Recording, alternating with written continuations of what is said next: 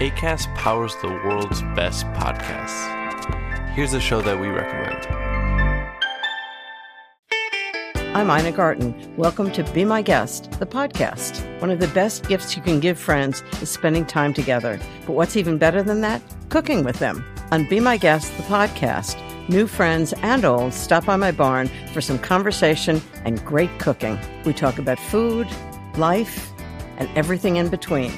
Listen to Be My Guest, the podcast with me, Ina Garten, and join us wherever you get your podcasts.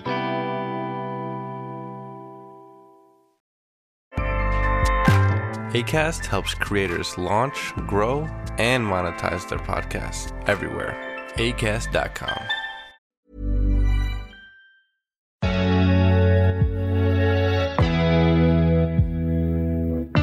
On voit pas beaucoup en fait euh, les filles, les filles femmes qui font du drag, les trans qui font du drag, qui sont un peu euh, invisibilisées et dévalorisées. Et aussi en fait il y a peu aussi de euh, personnes euh, racisées quoi.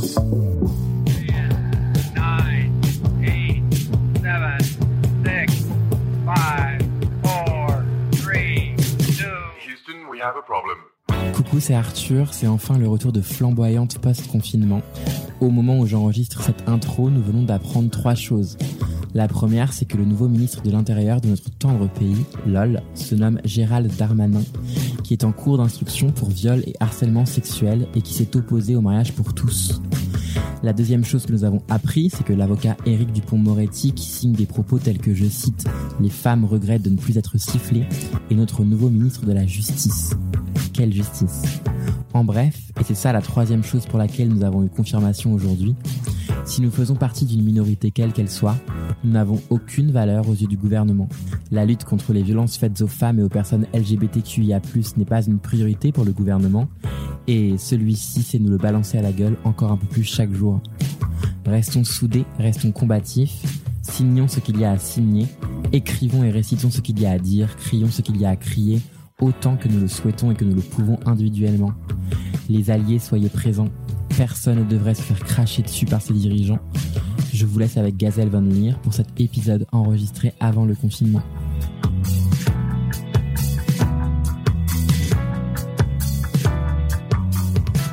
Je suis Pierre, connu aussi sous le nom de Gazelle Von Leer. J'ai 25 ans, 26 cette année, et je suis une drag queen.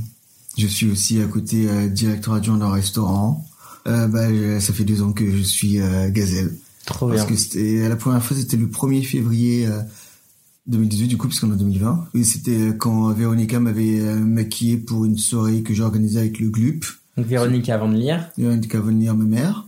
C'est une soirée que j'ai organisée avec le GLUP, qui était euh, mon asso LGBT étudiante. GLUP, qui veut dire euh, Groupe LGBT des universités de Paris. Ok. J'étais responsable euh, convivialité, c'est moi qui faisais les soirées, etc. Donc, euh, on avait fait une soirée sur le thème du drag. On avait invité Enza Fragola et Jésus la Vidange. Et on s'était dit, pourquoi pas, euh, nous, dans l'orga, euh, quelques personnes pourraient faire des perfs drag. Donc, c'est comme ça que euh, j'avais demandé à Véronica que je connaissais du voguing, de, euh, de me maquiller, parce que c'est la seule drag queen que je connaissais. C'est à cette soirée-là que t'as vraiment euh, commencé à faire du drag. Absolument pas. Non? Non, en gros, ce qui se passe, j'avais toujours voulu euh, tenter le drag en mode euh, à fond du début jusqu'à la fin, c'est-à-dire euh, make-up, perruque, tenue, etc. J'ai fait du théâtre du, du CM1, de la CM1 à 3 à 3e.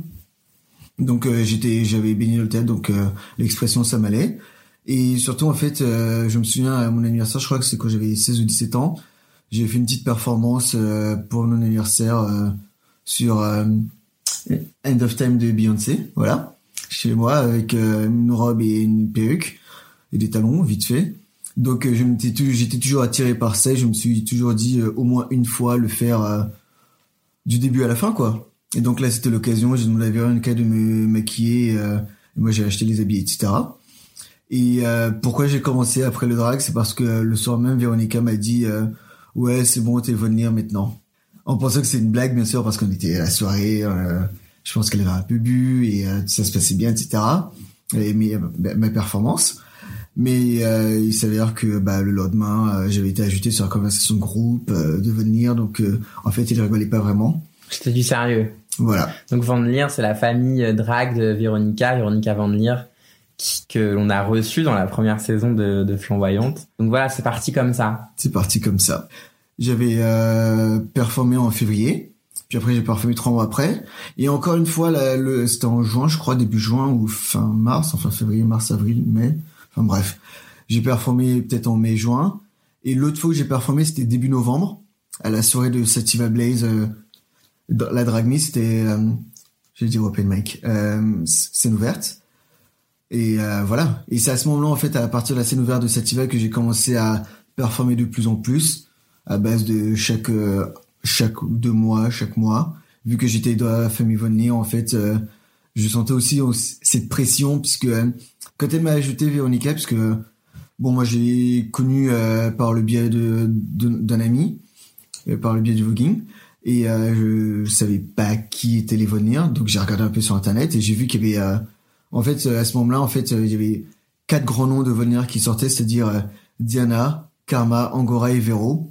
Donc j'étais en mode ah oui ces quatre là c'est pas n'importe qui genre si je, si je vais à une soirée où il y a de drague et je dis leur nom ils vont me dire tout de suite qui c'est en gros il y a il y a une importance à ce nom quoi Hmm. et ce qui fait que euh, moi j'étais un peu euh, j'avais peur quoi tout simplement parce que que j'étais ajouté ça et je me disais ah merde il faut que je sois à la hauteur parce que je viens enfin je viens. J'ai j'ai fait du voguing euh, avant de faire du drag. Et euh, je connaissais l'importance des house qui est un peu qui Ouais. les house les familles. Et euh, du coup je sais que euh, certains noms résonnent plus que d'autres de par leur palmarès et de leur histoire. Il y a eu une grosse explosion euh, de drague dont je faisais partie qui est une bonne chose ça veut dire que euh, il y a beaucoup de personnes qui sont intéressées par le drag qui qui vont respecter l'art euh, du drag et qui, qui sont enthousiastes mais c'est pas tout le monde qui respecte euh, l'art du drag. Certains ont des idées euh, très euh, très étroites du drag, c'est-à-dire en mode les filles peuvent pas faire de drag, les drags ne doivent pas avoir de barbe, etc. Alors qu'en fait non, tu peux faire ce que tu veux. Il y a ça qui est venu parce qu'en fait ils ont reproduit un modèle qu'ils ont vu euh, parce que certains drags sont très populaires euh, grâce à l'émission RuPaul Drag Race et du coup euh, ils, ils perpétuent des stéréotypes et des choses foireuses.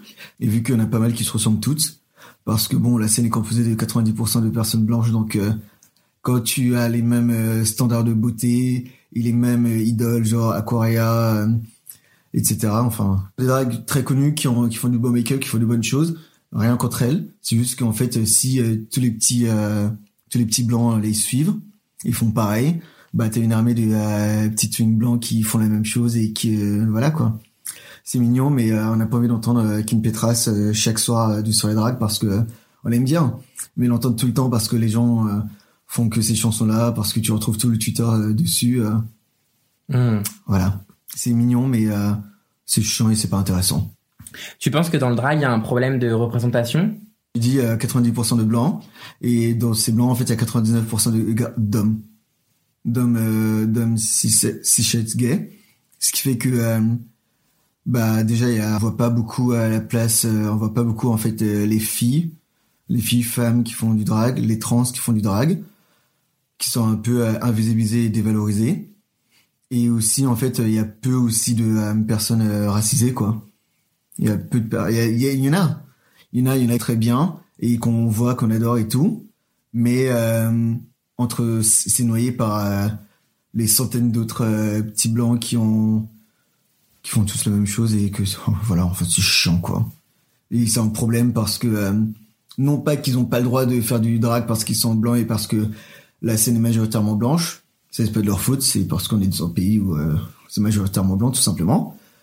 Mais c'est juste en fait de comprendre que euh, bah le drag ne se résume pas juste à une belle euh, perruque et un joli un joli maquillage quoi il y a beaucoup plus que ça il y a beaucoup d'autres choses à voir et ne, surtout en fait ne pas dévaloriser le, les autres types de drag les autres formes C'est le cas aujourd'hui? Un petit peu, oui. Quand tu vois que, euh, bah, c'est assez simple. Là, euh, l'exemple concret, très simple. Là, bientôt, il y a la soirée de Morphine, la mise en drague, qui, euh, qui est une très bonne chose.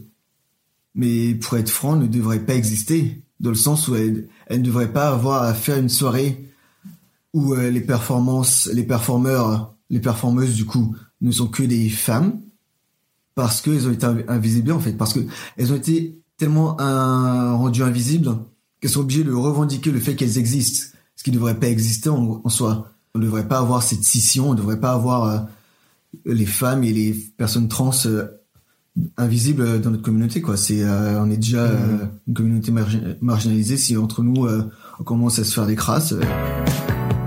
Euh, J'essaye pour ma part au mieux d'être euh, le moins euh, blessant euh, vis-à-vis des femmes, vis-à-vis euh, de- d'autres personnes. Mais le problème, c'est que euh, j'ai tellement intériorisé certaines euh, pratiques, certaines insultes, par exemple, que, euh, que je les ressors parfois sans m'en rendre compte et de manière automatique. J'essaie de m'en défaire le plus possible, mais c'est pas simple. J'ai intériorisé ça, quoi, parce que ça faisait partie de mon quotidien et pour moi, même si moi ça me fait rien, ça me fait rien, mais c'est quand même passé en moi et maintenant je ressors. C'est assez simple. Je m'énerve rarement, mais parfois quand je m'énerve et ça ressort en un claquement de doigts, ce genre de choses ressortent euh, tout de suite. Ce qui, euh, ce qui, euh, ce qui est pas bien, c'est pour ça que j'essaie de faire de mon mieux. Mais euh, c'est des choses comme ça qui, qui restent ancrées malgré nous. Et c'est pour ça que je dis, euh, même si ton cercle social primaire est très, très bienveillant, t'es entouré d'amis bienveillants où tout se passe bien. Malheureusement, les quelques insultes que tu vas te prendre à gauche, à droite, les, euh, la violence de certaines institutions euh, que tu vas te prendre en pleine face, bah parfois tu vas la ressortir sans t'en rendre compte, ou tu vas intérioriser certaines choses, et euh, c'est un, c'est très difficile en fait euh, de s'en sortir. Dis-toi que avant, je détestais les personnes efféminées. J'ai compris plus tard en fait, je, je les aimais pas parce que euh, en soi j'avais, euh, j'étais envieux parce que ils avaient, euh, j'étais là en mode, euh, oui bah t'es gay, pas besoin de euh, montrer encore plus, etc., etc., etc. quoi. Alors que maintenant je suis drag queen, je le fais. Là j'ai des, j'ai des, j'ai des ongles et tout euh, euh, peints. Mais voilà, avant je, je les aimais pas parce que en soi j'avais, j'étais envieux parce qu'ils avaient ce, ce courage en fait. Ah, maintenant j'ai envie et j'ai, et je suis fier d'eux parce qu'ils ont le courage en fait de pouvoir sortir et assumer qui ils sont pleinement. Ils sont foutre de ce que les autres disent quoi. C'est pas, moi je peux sortir euh, avec des talons dehors, mais j'ai encore besoin en fait euh, d'être euh, en drague parce que c'est aussi euh, puiser en fait le pouvoir de, la transformation en drague, pouvoir marcher plus facilement dehors en talons. Alors que je pourrais le faire, je me sens bien en talons, je pourrais le faire hors drague. J'envie les personnes qui peuvent le faire et parce que je sais qu'il y a beaucoup d'insultes qui qui leur sont jetées. Et donc voilà quoi. La féminité, j'ai toujours ressenti depuis que j'étais plus jeune. J'ai jamais eu de problème avec ça. J'étais euh, celui qui euh, qui aimait bien les habits de filles mais qui n'en portait pas parce que j'avais juste pas envie d'en porter. Mais j'apprécie beaucoup euh, l'aspect féminin. Je le ressentais aussi en moi, mais ça me dérangeait pas en fait. C'était en mode, euh, bah c'est normal. J'aime bien les choses féminines. J'aime bien aussi des choses masculines. Bah c'est tout. C'est parce que je les aime bien tout simplement. Il y a Mhm. pas de euh, en mode euh, j'ai envie d'être une fille ou euh, j'ai besoin de m'habiller en fille et tout. Certaines personnes m'ont déjà demandé, euh, certaines personnes ignorantes, euh, oui, tu fais du drag, c'est parce que tu envie d'être une fille. Je dis, bah non, bah, j'ai envie de rester un, mec parce que c'est ce que je suis. J'aime juste porter les habits féminins dans le cadre du drag parce que je trouve qu'il y a une certaine beauté dans ces habits féminins et aussi parce que quand j'en porte, ça me va bien, tout simplement. Je n'ai pas de problème moi-même je projetais ça sur les autres en disant bah ils devraient ne pas avoir de problème donc euh, ce qu'ils font c'est des conneries. C'est pour ça que j'avais du mal en fait avec les personnes qui étaient euh, qui étaient efféminées qui étaient euh, over the top comme on dit parce que je comprenais pas en fait euh, pourquoi. Je comprenais pas pourquoi. Mais Hmm. maintenant plus j'avance plus je vois les choses plus je comprends en fait que euh, parfois tu as besoin de te dire un gros fuck aux gens que ce soit faire exprès d'avoir des cheveux roses ou d'avoir des euh, de longs ongles euh, manucurés juste histoire de dire aux gens bah on existe quand même. Tu peux faire ce que tu veux mais tu nous effaceras pas. C'est quand même ce pouvoir là et euh, je comprends de plus en plus et euh, je le fais un petit peu aussi parfois. La société nous a juste défini entre guillemets des normes filles garçons masculins féminins. Et c'est que Là maintenant, le problème c'est que ça, ça date de plusieurs centaines d'années, donc on peut pas forcément détruire euh, en disant euh, que et donner un autre mot autre que féminin pour certains aspects.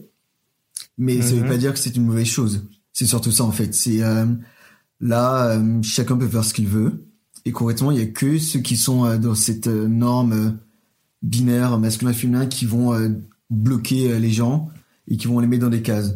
Il y a des garçons qui euh, s'intéressent à la mode, par exemple, mais qui sont pas du tout homosexuels. C'est juste parce que euh, ils apprécient en fait l'art euh, de la mode. Même parce que euh, plein de personnes disent euh, oui, tous les hommes qui sont dans la mode bah, sont des gays. Non, pas du tout. Hmm. Il y en a plein qui sont hétérosexuels, qui ont des femmes, des enfants, etc. Parce qu'on avait rapproché la mode à un genre qui est le genre féminin et que par extension, euh, les hommes qui s'y intéressent seraient forcément gays puisque du coup l'homosexualité serait en lien avec la féminité de chacun. Voilà. Ouais. Mais ça, après, c'est euh, ce que les gens veulent dire. Après, toi, tu exprimes euh, comme tu veux. Donc, euh, si jamais, en fait, tu as juste des, des gestes qui, qui s'apparentent, qui sont codifiés féminins. Je dis codifiés parce que je vais pas dire des gestes féminins par, euh, en Hmm. décrivant un, un geste quelconque parce que Ouais. c'est toi qui, euh, qui mets euh, le nom dessus. Tu vois plus le côté féminin, masculin comme une construction euh, sociale et sociétale, mais pas une question de genre en fait. On peut Voilà. dire que ce rouge à lèvres est, enfin, que porter du rouge à lèvres c'est féminin, pour autant ça veut pas dire que c'est assigné à une personne euh, femme.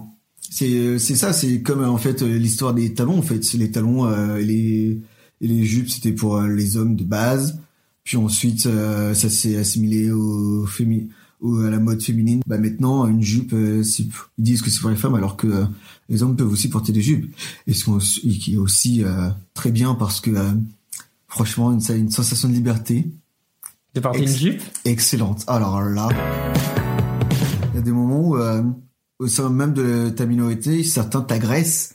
Ça, je dis par exemple, par, par exemple, c'est ma famille.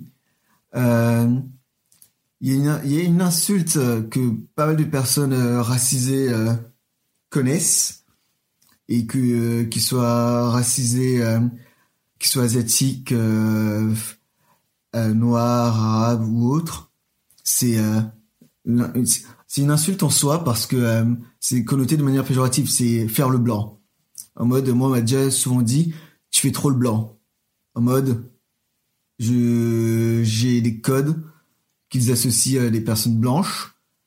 Et euh, pour eux c'est négatif.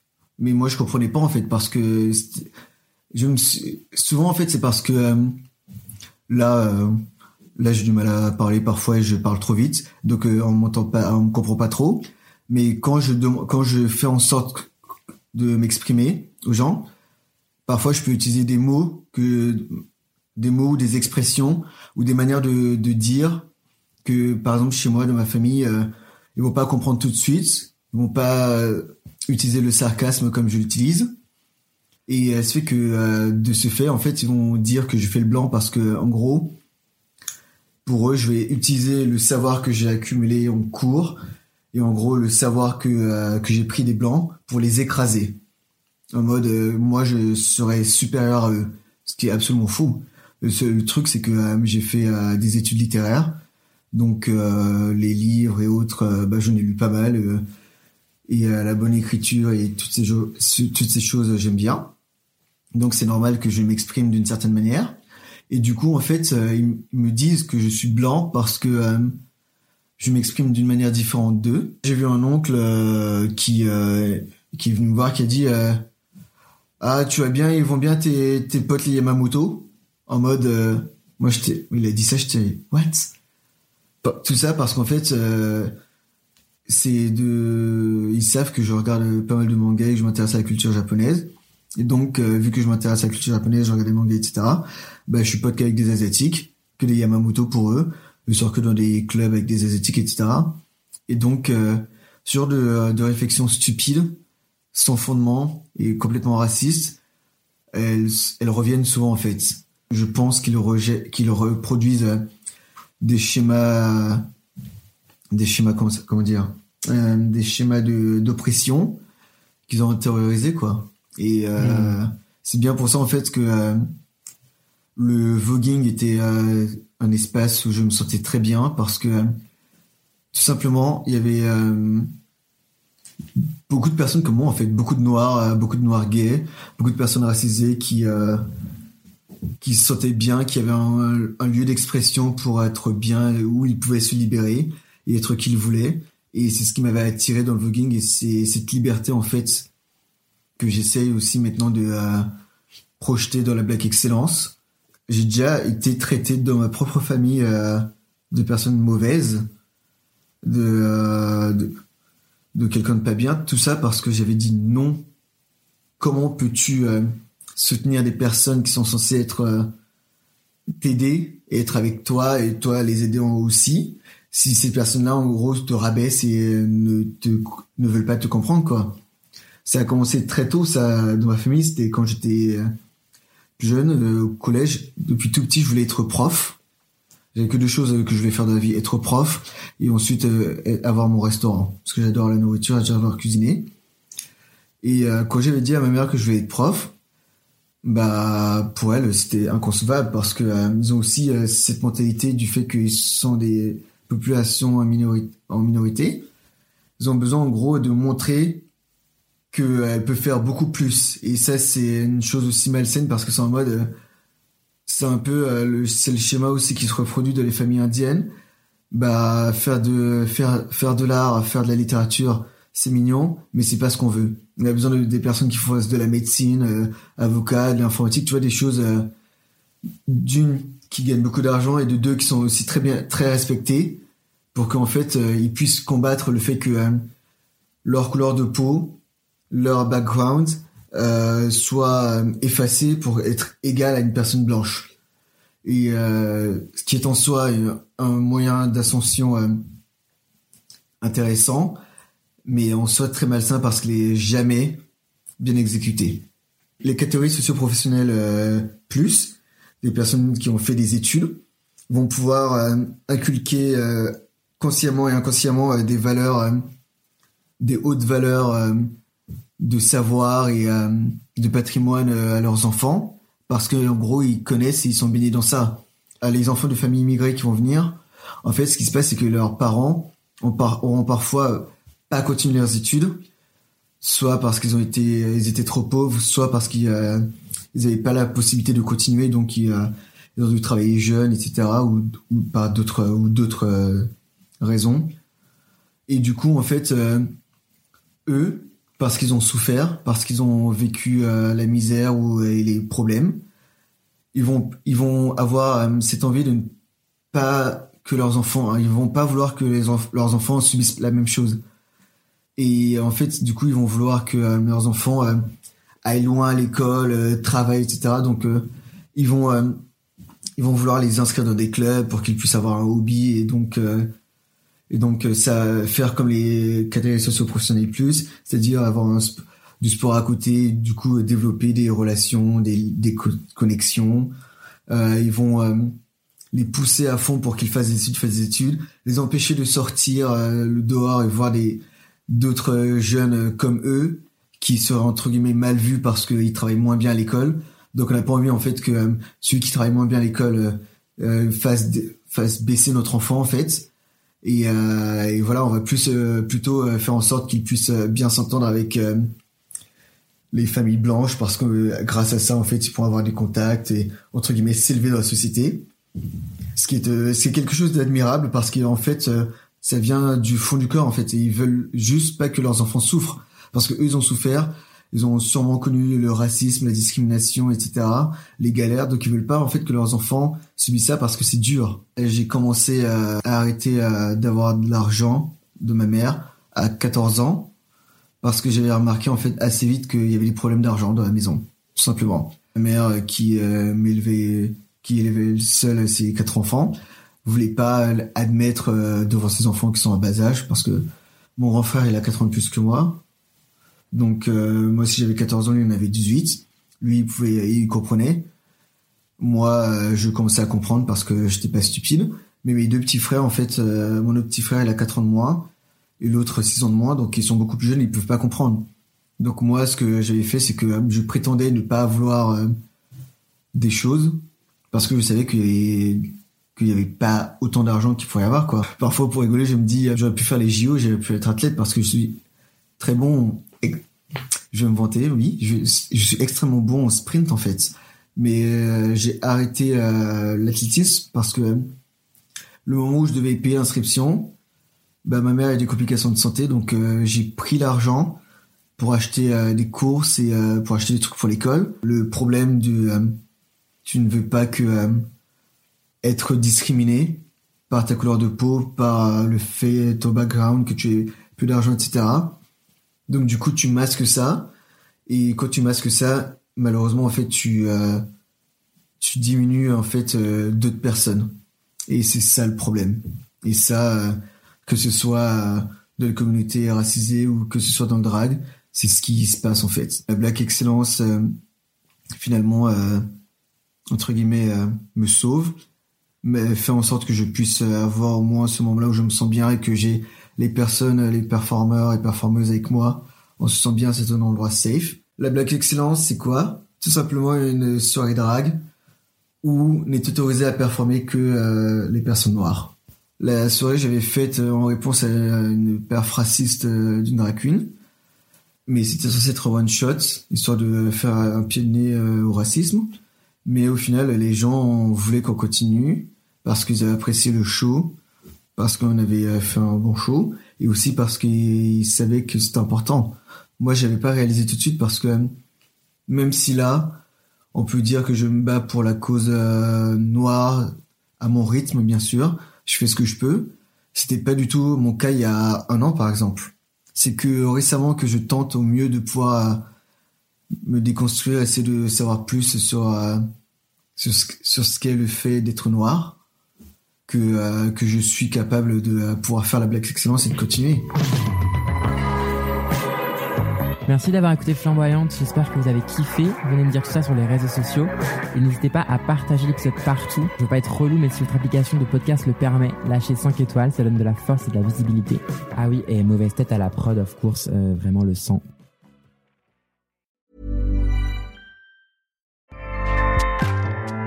ACAST powers the world's best podcasts. Here's a show that we recommend.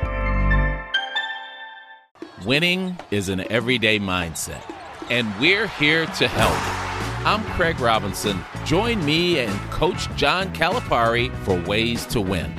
We're kicking off during March Madness. Cal's Kentucky Wildcats are in the hunt. So throughout the tournament, I'm going to call up my friend to ask about his wins, losses, and especially what he's telling his players in the locker room. You got to win every day. Find the Ways to Win podcast anywhere you listen. ACAST helps creators launch, grow, and monetize their podcasts everywhere. ACAST.com.